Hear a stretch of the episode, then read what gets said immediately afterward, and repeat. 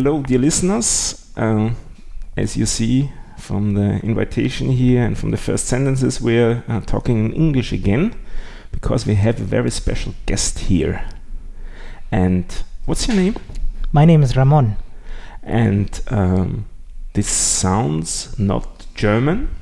No, no, I'm I'm from Chile, so it's a Spanish name. So you would probably be prefer to have this podcast in Spanish, but Oh no, no, English is just fine. un- un- unfortunately we don't speak any Spanish here. The, the other two of us, because Sonia is also here. Hello.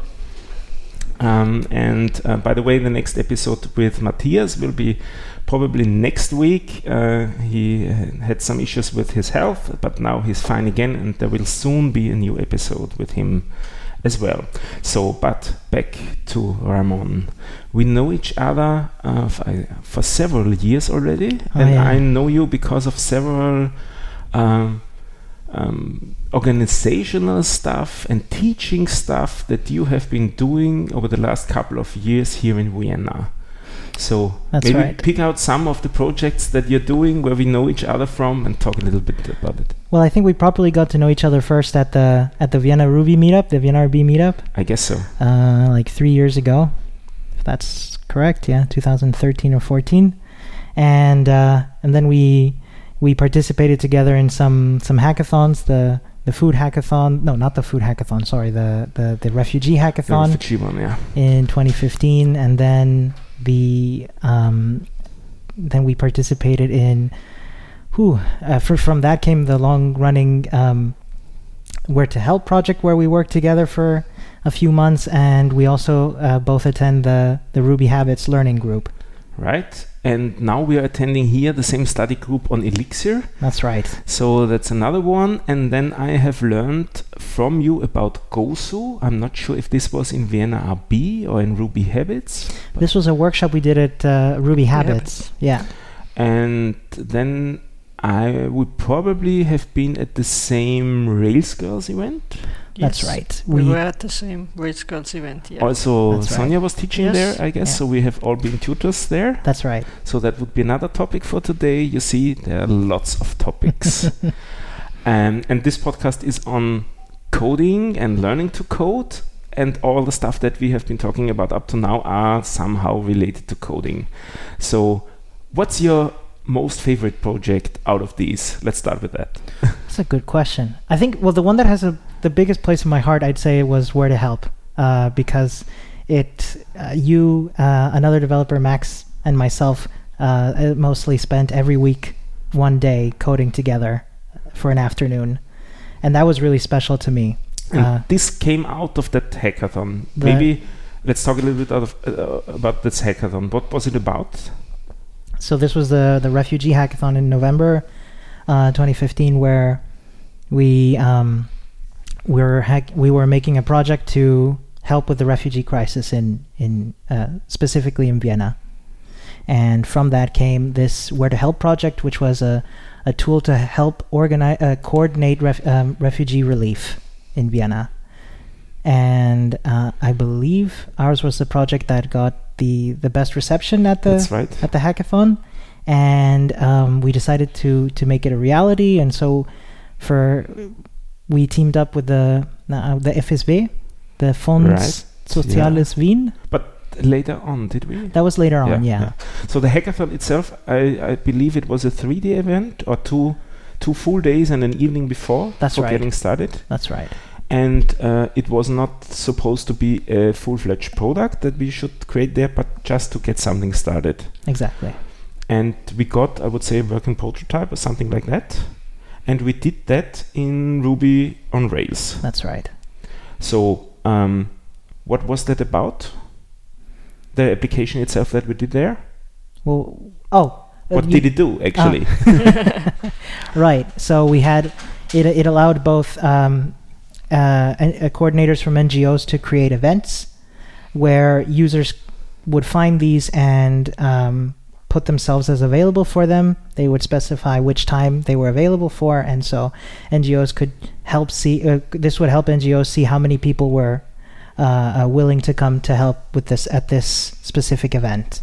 and uh, we built this in yeah in Ruby and Rails over the weekend, and uh, it was actually the first time at a hackathon that I actually built something working. Well, that we In did- Rails. uh, uh, no, no, in general, uh, in general at a hackathon. Before that, I'd made just uh, things that were how can I say this uh, that looked like they were functioning but weren't really. So mock-ups, sort of. Mock-ups, yeah, yeah, yeah. Uh, more like presentation tools.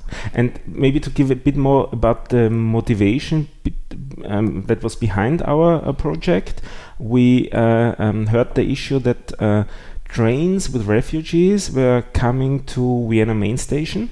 And then uh, the, the NGOs were phoning around trying to get people to help them. That's right. And in the beginning, it was uh, quite a success. This this phoning around, and off. And in the beginning, too many people showed up, so they hadn't enough work for them, and sent some people back. And then on the next day, when they had another train coming, or the, maybe the second uh, next day, another train was coming, they tried to phone the people again, and they didn't show up again Yeah. because some of them were tired from helping, and the other ones were frustrated because they showed up and couldn't help because there were too many of them. Yeah. And so there was this this issue, or this, this disconnect between the, the amount of people that were needed and the, the amount of people that were showing up, and that we tried to mitigate with that uh, project, as far as I remember.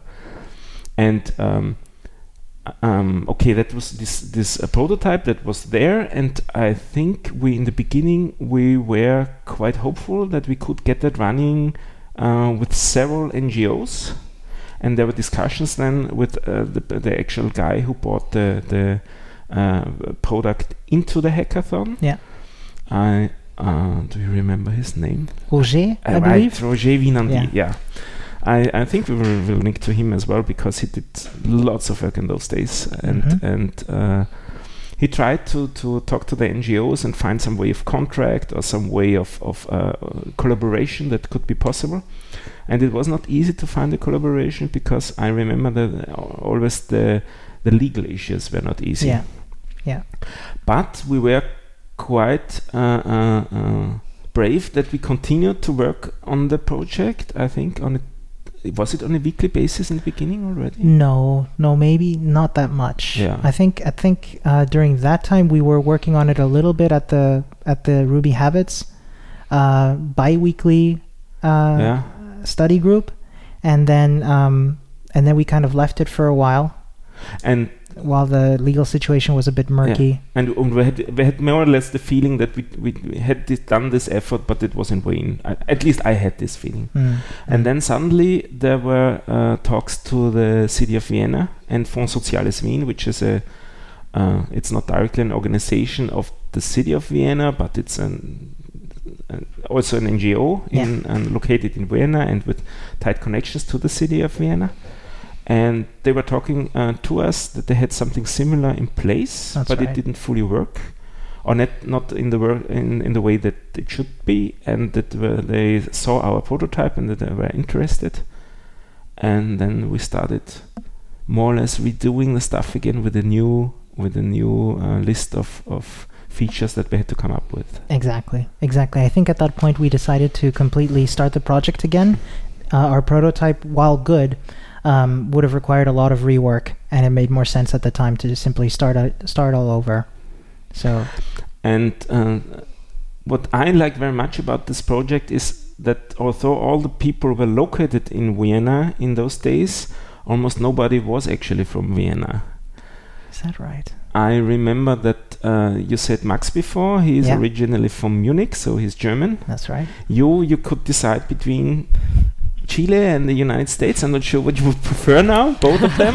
Both is fine. Yeah. Let, let's let's take Chile because also Aaron Cruz was on the project, who Yeah. was from the US That's or is from the US, and uh, there were other guys also in.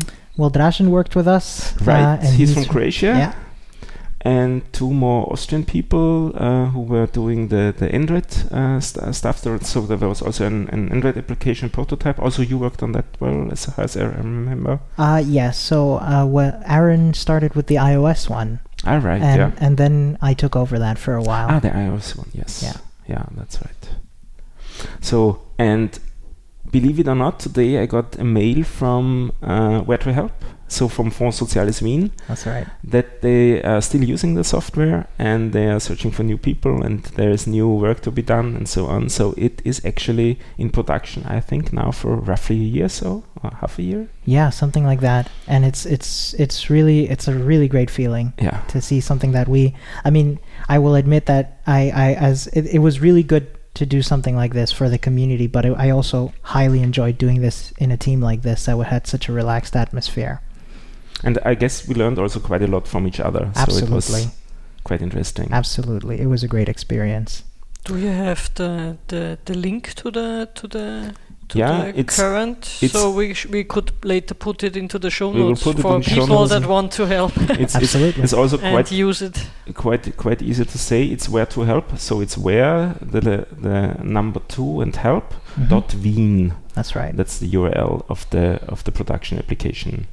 And also the software itself that we created is open source. So if other cities would be interested, they could pit, pick up from there, for, fork the project, and and start working with something similar or something different, and and uh, get some ideas. So Absolutely. it's still out there, open source on GitHub, and there it's got the project is called Where to Help. So it would be github.com/slash Where to Help. That's right. And the uh, the iOS and Android apps, while not while not live, are are still are also open source and Also in Git on GitHub. that's so right. uh, somebody could also pick them up and go from there. Absolutely. And finally, I rem- I currently they're not using them as far as I remember The the apps. in production. Yeah. No, no. Um, and because we also uh, tried to be as responsive as they say with the design as possible, That's right. so that most of the stuff, uh, at least uh, the, the the front end stuff, is working with mobile phones as well. So That's right. We used uh, Bootstrap to do that. right, yeah. Okay, that that's the only hackathon I've ever been at. So that's the. Uh, I could stop. Basically, I could stop talking right now. Been talking way too much again, as, No, as typically for these episodes. But you have been at different hackathons as well. That's right. Actually, uh, um, the the refugee hackathon was was run by uh, Aaron's wife Helene. Yeah. Uh, and she did another hackathon with him in earlier that year. That's right. Um, called called the food ha- the food waste hackathon, which was to help um, uh, mitigate food waste in in in, in Austria and Vienna. Uh, that was, I believe, my first ever hackathon, and Ah. that was that was my first experience doing something like that, and it was it was great. I, I, I loved it. Ever since then, I've been going to more hackathons as much as I can. Uh, last year, I went to the to the chatbot hackathon, where I, I believe it was at A1's headquarters in Vienna, uh, and that was my first experience with chatbots as well. So now we've been talking about hackathons all the all over the episode. Um, what is it about? What's a hackathon? What are the prerequisites? What? Yeah. Good question. I mean, uh, from from my understanding, a hackathon is just a, is an event where uh, where where people, not necessarily software developers, but people get together to to make a prototype or a mock-up of a project, um, normally within a weekend or two days or so. Uh, they're given a theme, uh, and from the ones I've been to, they normally uh, these are judged at the end, and the favorite is picked by a, a series of uh, judges, and then these go on to be uh, real products or real projects. And which uh, kind of people are needed for for uh, such a project? Whew, uh, I'm. I mean, from from my experience, um, you would probably need. Um, a, may, it would be good to have a software developer, I would suppose, uh, as well as um, designers, project managers are are are, are there, uh, UX designers. Um, let me think. I, I mean, mo- most of the time, all kinds of people go. Not, you know, sometimes we have marketing people come along as well, or um, hmm, or even from Maybe other we, we could also put in potential users of that uh, application because they could come up with, with the requirements. That's true. In fact, Yeah. during the refugee hackathon, you We probably had- remember we had a, a Yeah. refugee come along and Yeah. and talk to us a little bit, and that was really helpful. And also we had people from the NGOs who came up with the That's with right. the requirements for us. Yeah. That's right.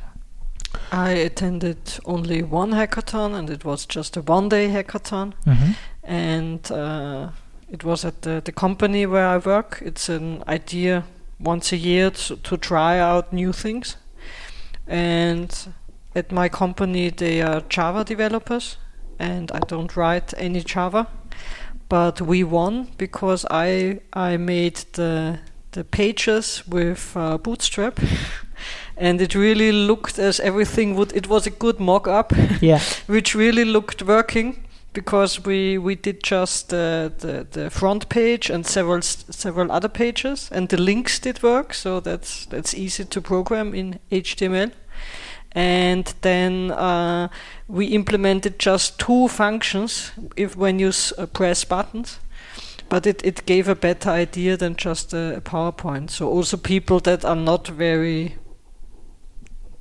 good programmers or in a special language can can can add something to a hackathon. I would say. Absolutely, absolutely. I, I, I uh, a few friends of mine who who uh, who are wonder, you know, they're taking their first steps into software development. They a- and they asked me, you know, how they, how what they could do. I highly encourage them to go to hackathons because I don't feel that you really need uh, either a ton of experience or or a proficiency in a in a in a in a system to to be able to to to contribute and learn significantly. So you, you should obviously be interested in the topic the hackathon is about. That would be helpful, helpful if you're interested in that. Absolutely. But probably that's pretty much it. And then just show up. And if it's not your cup of tea, then well, you could leave anyways. But Absolutely. probably there is a role that you could fit and and help s- with some of the groups. Also. Yeah. So I think hackathons are covered. I would say. Yeah. Let's go with Ruby Habits. What's that? Ruby Habits is a is a study group that was uh, the brainchild of my sister Pilar. She did a Rails Girls workshop, which is a, a workshop to help introduce women to web I will development. I'm going to ask you about that anyways later on. So Sure. Ra- uh, Rails Girls will be another topic. Great. Um, yeah, so she did that workshop a few years ago, Yeah. and uh, a problem that that that comes up with when doing a one day workshop is where do people go th- from there, right? And uh, you know what can they do to learn, what what materials are good, and that sort of thing. And she had the idea to have a study group where they would get together these these uh, alumni of of Rails Girls uh, workshops to just work together on anything, be it uh, they're interested in learning a program, so uh, learning a programming language, so they would bring along some coding exercises and work on those together, uh, or um, uh, an open source project that they'd like to start contributing to, or even an, a pet project of theirs that they even that they'd like to work on, uh, maybe university homework, something like this, and uh, and and get started uh, in in in doing this together and and, and working cooperatively. so again, what are the requirements if you want to attend uh, such a study group? Uh, absolutely no, absolutely no. I, I maybe some some motivation and some Yeah. some good nature would be good.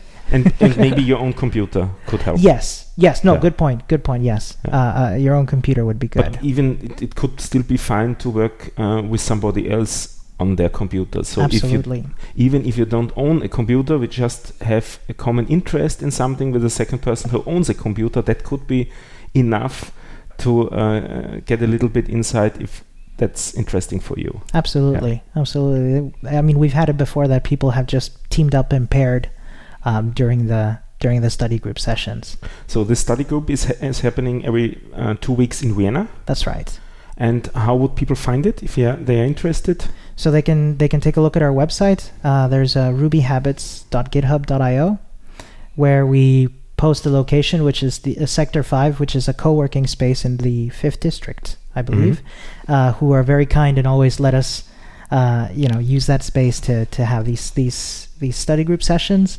Um, and they also would have, find the time there. We're also on Twitter on Twitter at uh, Ruby Habits, and on Facebook we have a page as well where we post events for our, our study group sessions. So obviously we put all these links in the show notes as well. So Fantastic. uh, maybe somebody will find it uh, uh, that way. But Sounds great. you should be quite close to Vienna to, to, to stop by because there is no way in attending something like this remotely. So that's uh, you, you should Yeah. be in the room. That's the, the point of it, basically. Exactly. Yeah. Exactly. It comes from that. It comes from the idea that that that working. I mean, it, it's for, it's what I've really enjoyed from working on Where to Help with you and Max. Stefan, is that is that we work in a in in a in a in, in real life together, Mm. and that's that's been life changing for me. Also, I'm not sure if I heard it from you or from Pilar. Is the term safe space, Yes, which I guess is quite important. So that absolutely, means absolutely. that you can show up, and no matter if you know stuff or you don't, you're not. Nobody la- laughs about you. No, we have a we have a code of we have a, we have a code of conduct Yeah. in place because we believe that uh, we want to make this as as accessible for people as possible uh, from from any walks of life. Okay, is there more to say about Ruby habits? Should we? Ruby, I can just want to say I can just recommend it. thank you. I was there several times. I'm not a, a, a usual attendee because I prefer to work alone. but it's a really nice atmosphere there, and I really found that there were no stupid questions there. And also, I think I was there only three or four times. I still got knowledge from there and use it until That's today. fantastic. That's great to hear. Yeah, no, I, I, I, I think it's a it's a great way to to to, to Yeah. get together So and learn. I- And I uh, really recommend it. And you. typically, it's also in English, but it's not necessary that you uh, that people talk to each other in English. So if they then switch to German, it would also be no, fine. we, for example, there's there's an attendee who comes. She's from Venezuela, and we speak Spanish to each other. ah, okay. on occasion and uh, and uh, I mean one one thing that's that's that's important to know is that it's programming language agnostic. Yeah. Uh, so it's you know even though the name has Ruby habits, it's actually a play on words. Do you know this? Nope. Um, uh, and Pilar would know this better than I do, but it comes from how a, a Ruby a, a habit is a property of a gemstone. A habit is a property of a gemstone. Yeah. Okay, I thought it's about habits and coding habits. Well, that's the play on words. Yeah. Mm-hmm. Right. So I, I I couldn't tell you off the top of my head what what habits means, but it is it is a property of gemstones. My father's a is so I a have geologist. to look that up. My father's a geologist. He'd be very disappointed in me right now. So maybe we should have Pilar on the podcast also. I'm, I'm, I'm planning that anyways because I heard talks from her on becoming a software developer, which is also quite interesting. How uh, her way in getting a software developer is quite different from yours, I guess. And so Absolutely. um, so what's your background? Maybe a little bit about you. Yeah. Sure. Uh, well, I grew up in. I, I, I, I was born in the United States, grew up there for a little bit, and then moved to Chile, grew up there a little more, and then when we were 11, uh, my father got a diplomatic job in Vienna, and so we moved here when I was 11, and I've just stayed here ever since. And your coding background? My coding background comes from ooh, math class on the eighth grade. Okay, we had the TI-83 programming calculators. That's a graphical one. That is a graphical We- calculator. I, I guess we will link to it to an image of that in the show notes as well. So Absolutely. maybe people don't know that stuff because typically now they use laptops for, for something like That's that. That's true. That's Yeah. true. So when, when I was in the eighth grade, we had these graphing calculators, the Yeah. Texas Instruments ones, and they had their own programming language, Yeah. and uh, it was just great. I mean, it was it, it was it was pretty. Um, I, I'd say it was closer to C or assembly in terms of uh, fun- of syntax, except there were no loops. It was just go tos. Okay. Uh, so that that meant that instead of having a loop, you would specify a line that you would jump to. Yeah. And so you built the loop basically yourself. Exactly, Yeah. exactly. And so we we made we spent a lot of time that we should have spent learning trigonometry, making games. Uh, my friends and I. so that thing has a graphical display and you could actually draw something on that. Yes. Yeah. Yes. And you could also print out characters and there were, you you had these games like where you have a little car and it was moving forward and you had to dodge objects on on the street and and we'd make stuff like that. A, a friend of mine was very very good at that. I was all right. but that was my first introduction to coding and then uh, I went quickly into the uh, IT classes that they offered at, at the international school Yeah. and then uh, and then when it came to choose uh, a, a, a, a university course to go into, I went with software engineering. Okay. Yeah. In Vienna at the university? Yes, at the University of Technology. Okay. Yeah. And um, I'm not sure if you're allowed to talk about your uh, thesis there or your, your bachelor work there. I don't see why, w- why I wouldn't be. I mean, Okay. I, I hope. Okay. Uh, no, my uh, my thesis is on the uh, is is a comparison of my experience teaching kids to code in an after school activity So that we run. you're teaching kids to code. That will be the next topic we're Yes. going to talk about. and uh, my comparison of my experience doing that compared with um, scientific research and teaching, uh, teaching kids and teaching kids to code. oh, interesting. Yeah, yeah. It's it's it's it's quite. It's been it's been very eye opening uh, and and quite. Uh, it's been a, a I had to I, I wrote a draft I had to rewrite it because I, I, I had it structured the wrong way in terms of focus but uh, it's been it's been really helpful to to to help realize that that that uh, the way I I structured the activity the way I started it out was instead of doing the proper research into how to teach kids properly which was my young my younger self's mistake I jumped in right away but organically learned how to do things better for the Mhm. kids and I learned that I was doing things quite similarly to what had been researched to be Ah, cool. a good thing to do so that was good.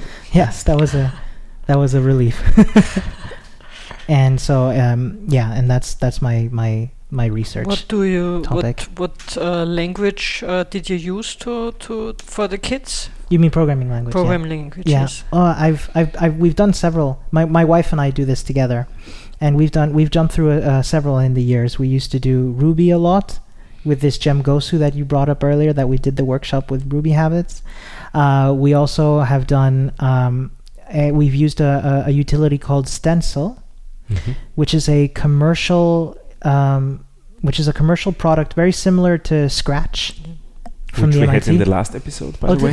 yeah. I, I have yet to listen to that one. um, uh, which is very similar to Scratch, but Okay. allows you to to. It has a, a few um, engines below there that allow you to make sophisticated games, and I, I believe some prof- some games on the app stores of both Google and Apple Okay. uh, are are made with these, Mhm. uh, and so and that has a similar syntax of drag and drop uh, f- uh, for blocks of code.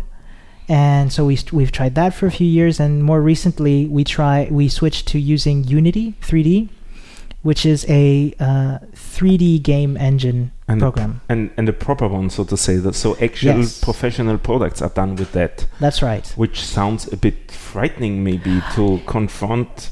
It's it's it's quite intimidating at that. first. Yeah. Um, I mean the jumping. I jumped a little ahead here. Uh, so the the the way we teach kids to code is with by making games. Okay. uh, and and the reason we I, I, I went with this decision was because I thought this would have instant uh, gratification, hmm where uh, and and something that they would understand and be able to in, interact with quickly, and more more importantly, break easily. Uh, you know, it's not uncommon that that when it came to placing enemies on the screen, that they would allow themselves to press nine as many times as they could, and you know, fill the screen with enemies, and then the computer would hang. So I, I found I found this element of fun really important uh, to teaching them to, to code games, and, and you know, it gives it allows them to work at their own pace, uh, and and when they'd break something, they could revert back and and and continue from there. What, what's the environment? Where are you teaching there? Is it a school? Is it? Yes, so we're we're at the we're doing this in the Vienna International School uh, as an after school activity for about an hour a week, and they lend us the computer lab very kindly, and uh, and there we have installed this program that we can then uh, help them learn with. So there's to, to attend this course, it's uh, required that you're a pupil of that particular school. I guess. Yes. Okay. Yes. Yeah. Yes. I mean, my my goal is to ultimately turn in, turn this into something that I can do outside as well. Yeah. And um, what are you aiming for there? What what are your? Uh, is there a, a defined target for you? What do you wish to achieve with this with these courses? That's a good question. when you go in the first time, uh, you have new people uh, showing up. Uh, Yeah. You new pupil, pupils showing up, and what are you tell, telling them? I mean, what I what I want to get, what I what my my ultimate goal is to get them excited about messing around with code the way I did when I was, you know, uh, punching code into the into the calculators when I was in the eighth grade.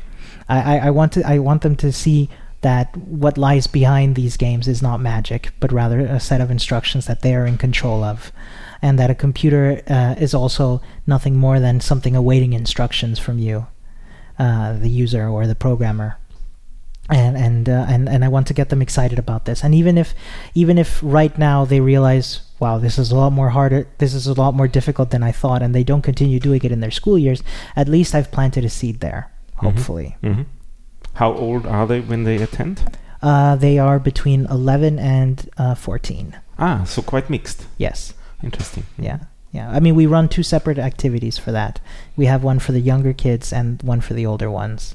So we have one for the for the uh, 11 to 12 year olds and another for the older ones. And what are the differences? Maybe a little bit. Uh, no, nothing more than than size, and maybe maybe Okay. on some years we did uh, only Stencyl. That is the the the the, the scratch like games for the for the younger ones, or we did Gosu with the younger ones, and the 3D games with the older ones. Okay. So you wouldn't start with Unity. No, Okay. no, Yeah. no, no. Uh, I mean, we when when they're in secondary, I put them into into Unity. Yeah. Um, I guess so. Gosu is the easy one to pick up. Yes. What could you do with Gosu? If somebody uh, listening to this podcast now gets interested, well, maybe I can start coding a little game. What Yeah. could you do with Gosu? What, where would it help you? so Gosu is a cross-platform uh, engine to make games with, and it's it's in Ruby. And what's uh, what's cool is that you can i i you all you need to to get started. You just need a few classes for a window to show a window on your computer screen, uh, and two methods in it to draw and to loop. Uh, that would draw your characters on. This would be a 2D game engine, two dimensional. Uh, that would let you draw your characters on the screen and the updates to receive user input and uh, e- update the engine. That is, have a have the physics do their thing, let uh, let points be scored, let collisions be detected, and that sort of thing.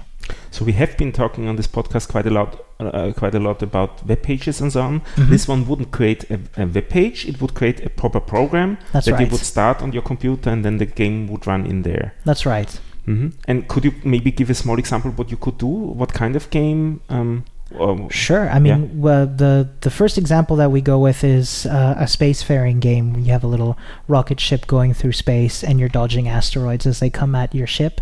Mhm. The illusion being created that uh, your ship is not your ship is not moving in the screen, but it's actually stationary. But the asteroids are the ones that are moving to Mhm. create the illusion that the space uh, and the background is moving the other way, Mhm. so that it looks like the rocket is flying through space. So it's a scroller game. Exactly. Mhm. Or we've done uh, a breakout, which Okay. is like Pong, but for one player, you know, you have the bricks and you have you have a ball bouncing around, and you have to make sure that that ball does not fall through the floor with so your maybe paddle. people know it with the name of Arkanoid or so. That was an, a, a different Yes. name for Breakout, I guess. Yeah. More the commer- commercial name and, and yeah. Yeah. Exactly. And uh, the, the ship, for example, or the ball, would that be an actual ball or would, would it just be a character? I mean, I mean a letter, like like a zero that you would use. oh, oh no! This is the the these we normally do with with images. So you can images. use basically any kind of images that you would bring along and Exactly. You can use in. your still images or or animated gifs. hmm for that. So with the with the kids, we opt for using animated GIFs because they're they're More fun, yeah. Yeah. exactly. And they can they've they what they what they start doing towards the end of the year. I always give them free reign to make any game they like. Yeah. And I think we spend maybe two or three sessions on uh, pixel drawing uh, programs to to make their own characters animated Ah, okay. to place in their games, Yeah. and they like that a lot. So not picking them up from somewhere uh, somewhere else, but creating them themselves. exactly, Yeah. exactly. Okay. And and they're they're they're very imaginative. I, I like I, I like I really enjoy doing this activity with them. The kids are are, are are are always so excited to try new things, and they always have the wackiest ideas. I love it. One of my favorites from a few years ago was this girl we had who made a game where you play as a space ferret defending the Earth from evil crabs from space or lobsters. I don't remember what they were, but it was great. I loved it. Yeah. Sounds sounds nice. Sounds was- very nice. It was Yeah. great. Okay, that would be my questions on Gosu. Have you another one, Sonia? No. Then before you've been te- talking about or mentioning at least Rails Girls. That's right. What's that? So Rails Girls is a a, a, a, work- uh, a, a workshop that can be held around the world, that is held around the world, uh, to teach, to introduce women to, to, to coding, to web app development. And maybe listeners have now the feeling that they have heard about that already on the podcast. That's true. There has been a full episode dedicated to Rails Girls, where Laura Gaetano was the guest, who is Yeah. basically the main organizer of that project currently, or of that. Yes, I mean, that's the Rails Girls Summer of Code, which is a different Ah, okay, I mix stuff up here. But you also helped with that one, as That's right. far as I remember. So That's we right. should separate them. Okay. Right. Yeah. So the the Rails Girl Summer of Code is is the is this, is the summer job stipend that is crowdfunded for helping women get into open source development and Right. jumpstart their careers. And Rails Girls is the the workshops that's that that introduce women to Right, I'm mixing stuff up, even that I have attended uh, uh, Rails Girls as a tutor, which is a shame. Oh, it happens. Uh, By the way, if you, but I, I remember we also had Rails Girls in here because I'm talking about that topic with Anna in one of the first episodes, uh, how to get into coding with, with Rails, because the tutorials actually you could do on your own as well. So you Absolutely. need, yeah. if there is no Rails Girls event close to you, you could just pick it up from the website, start from there, and everything thing should be explained for your computer how to get started. And it so also, I, I, I attended a Rails Girls workshop as a pupil in I think 2013, and then I, I was a, a teacher, so to say, at one.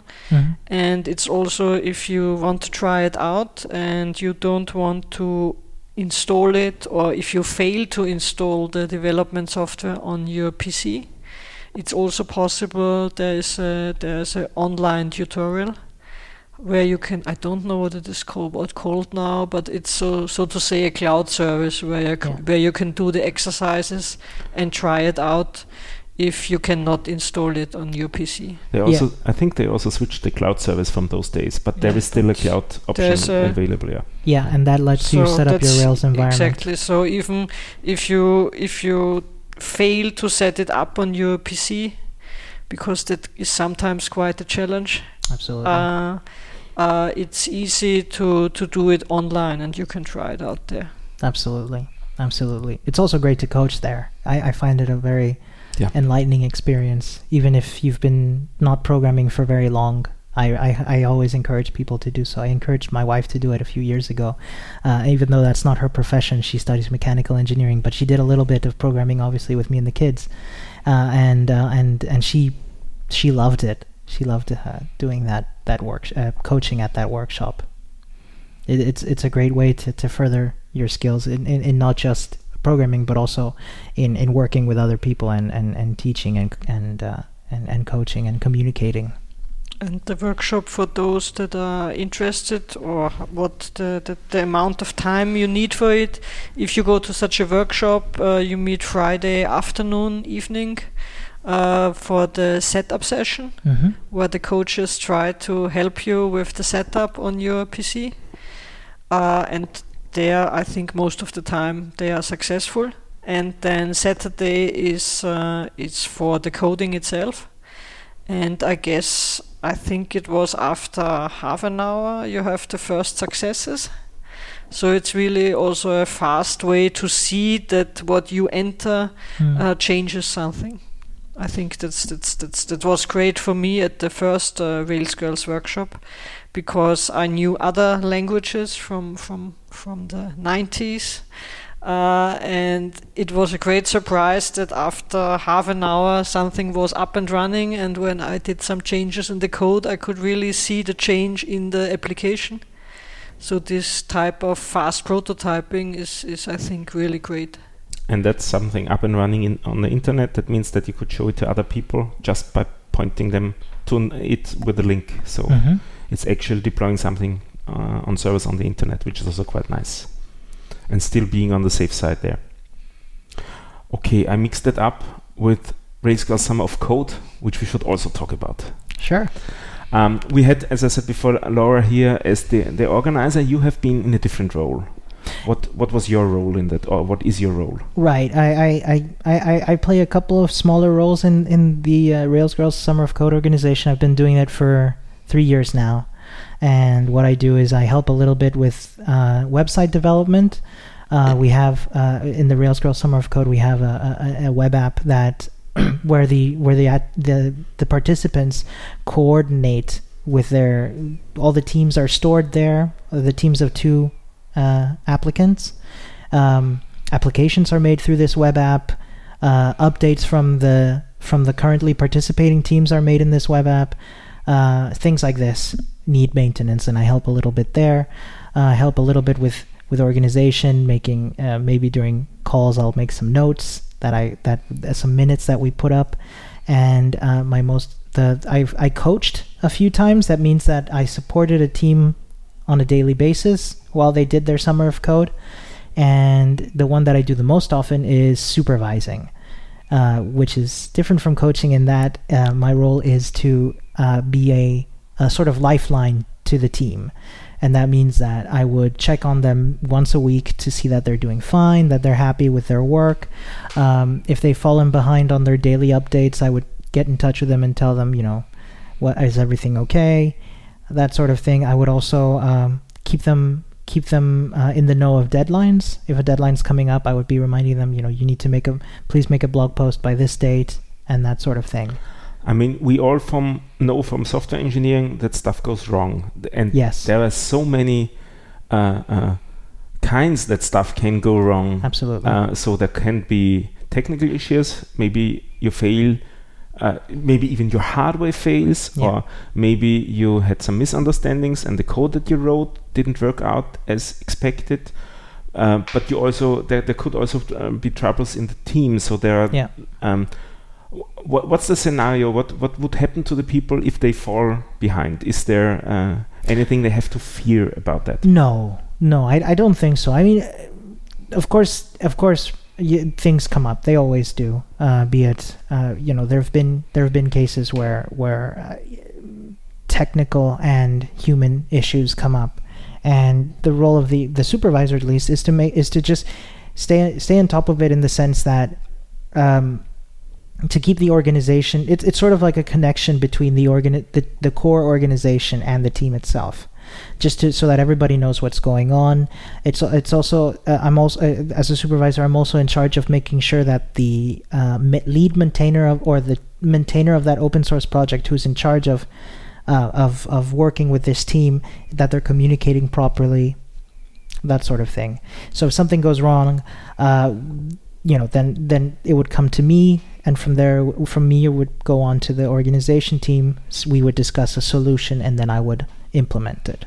So maybe a short recap. Uh, you said already before that there are teams always Yes. of two, so they are pairs of uh, female uh, uh, um, people who start into their career of development, That's right. basically with that project, That's right. and they try to um, help out in open source projects Yeah. that have first uh, uh, put up their their uh, um, their intention to help with Mhm. that project, Yeah. and then they are assigned to this project, and then they have to work on that project for how long, roughly? that the the summer of code lasts for three months. So, and it's really meant to be a, a full-time endeavor in the sense that you should work something like 40 hours a week or so. That's right.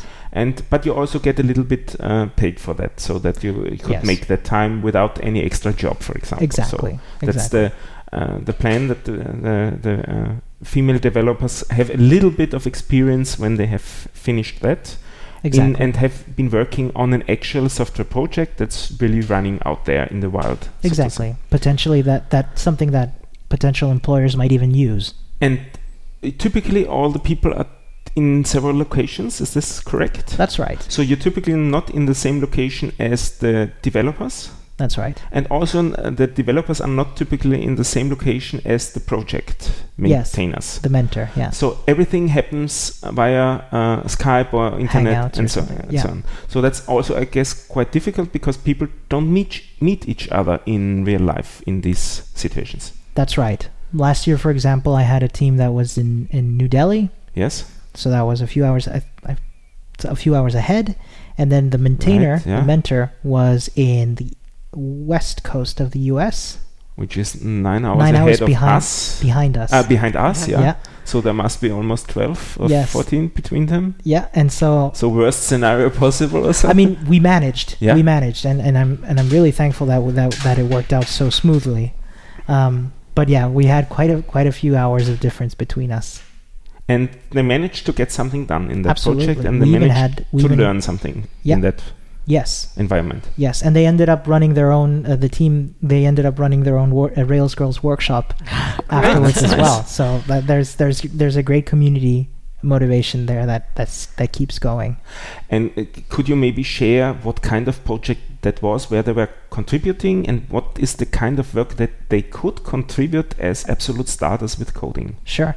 I mean, they're not abs. I mean. Th- to, to, to begin, uh, they're not absolute starters. They've done. They're a, not professional developers so yes, far. Yes. Okay. So they've done So- a couple workshops. Yeah. Maybe, for example, the students I had last year, they were uh, uh, uh, students at the University of, of New Delhi, I believe, and and they they had they had their experience, but they didn't have any professional experience in a real in a in a, in a project that's that's uh, in that's the widely- corporate environment. or so. Exactly. Yeah. And so the the project, for example, that they worked on last year was called Open Farm, uh, where they Ah, you were wearing a T-shirt of that. Yes, by pure coincidence. Yeah. this was very kindly. nice. this was very kindly sent to me from the maintainer as, Yeah. a, as, as a thank you to all of us Yeah. for, for working on Open Farm, which is a, a project to to to help automate um, farming and, and uh, uh, farming um, tools and this sort of thing, and um, and so they worked on this for the for the three months, and they did things like they worked on uh, APIs.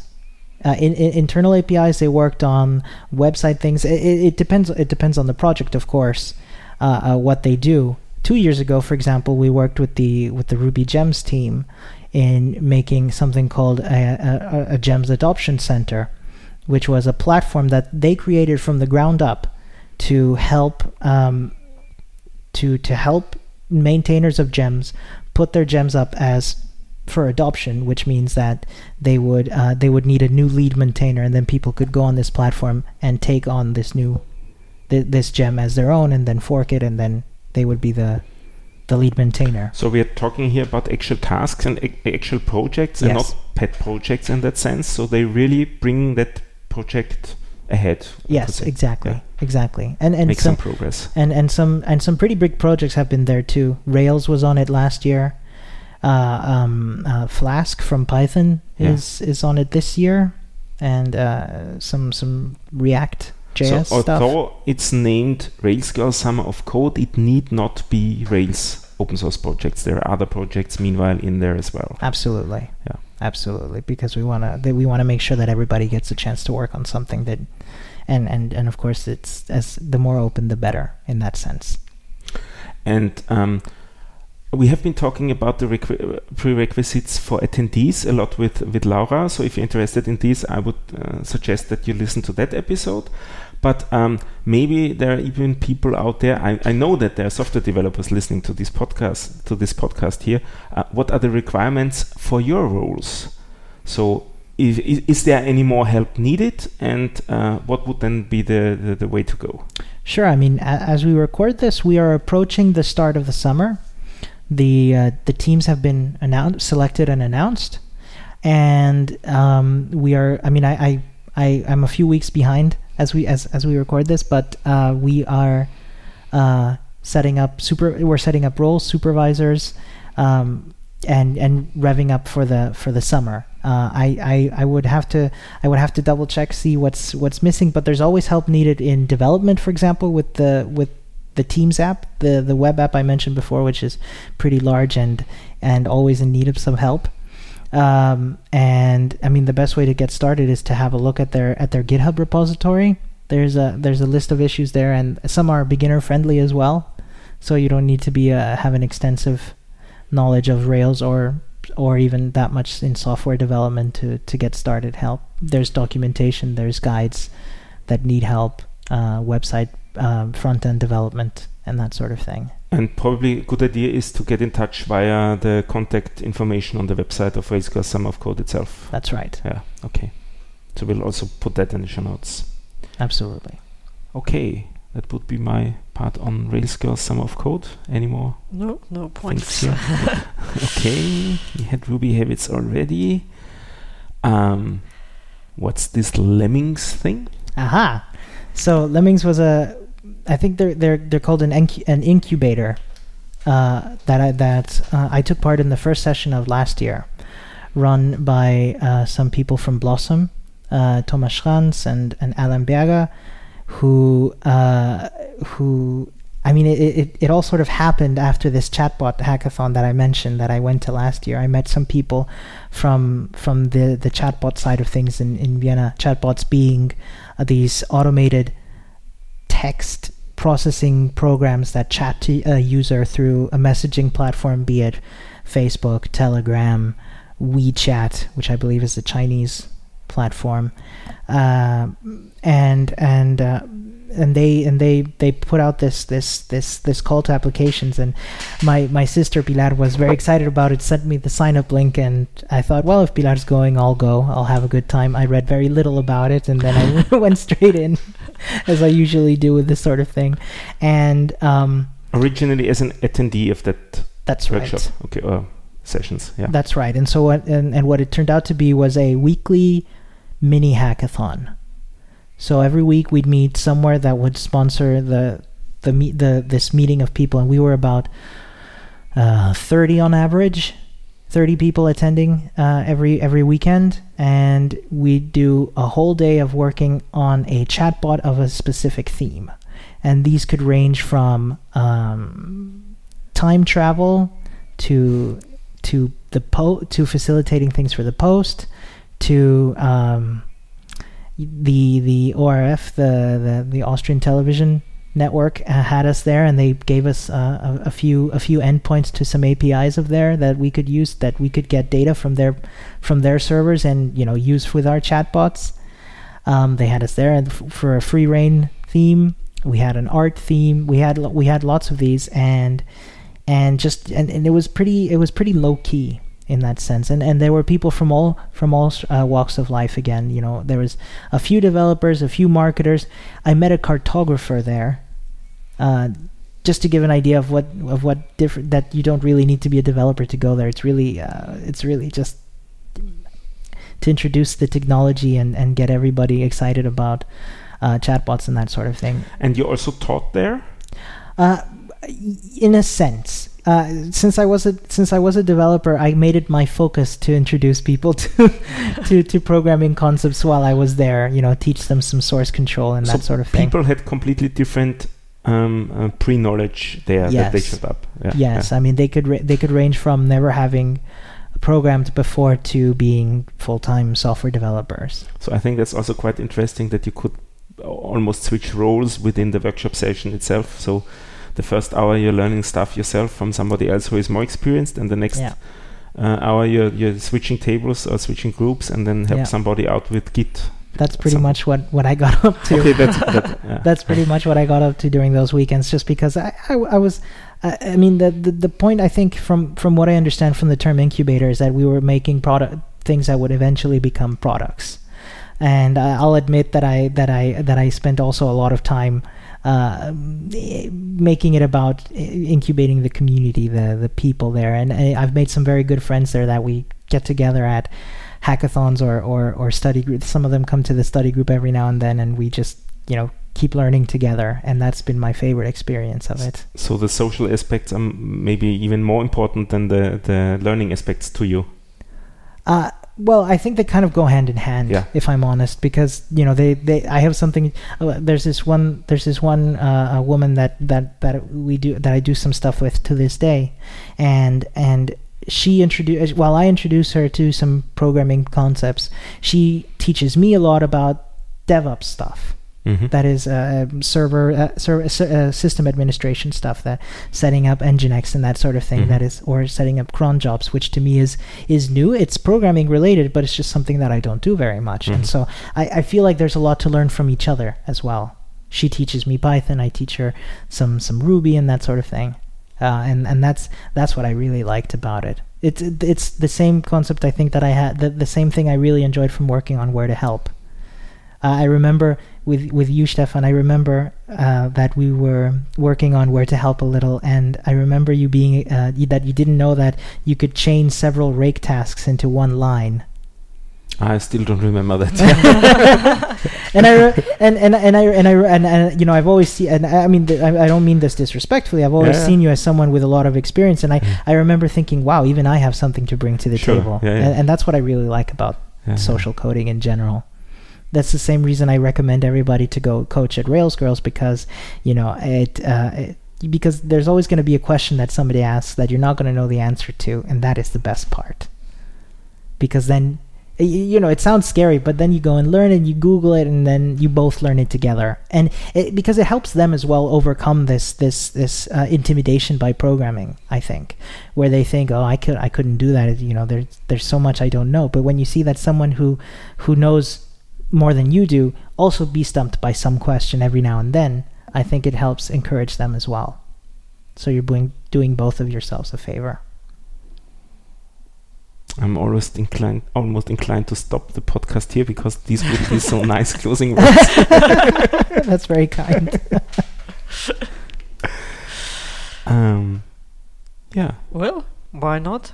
Then let's do it that way. sounds good A- anything we're missing, which which we should mention? I I can't think of anything at the moment. Okay, then let's stop with that. And Sounds good.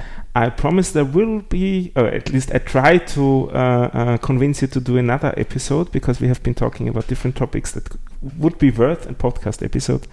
So I try to bring you up on that podcast again That someday. sounds great. Thank you so much And for then having it will me. be something completely different. I'm I'm sure. I'm honored. Okay, thanks for listening. Thank you. Bye. Bye.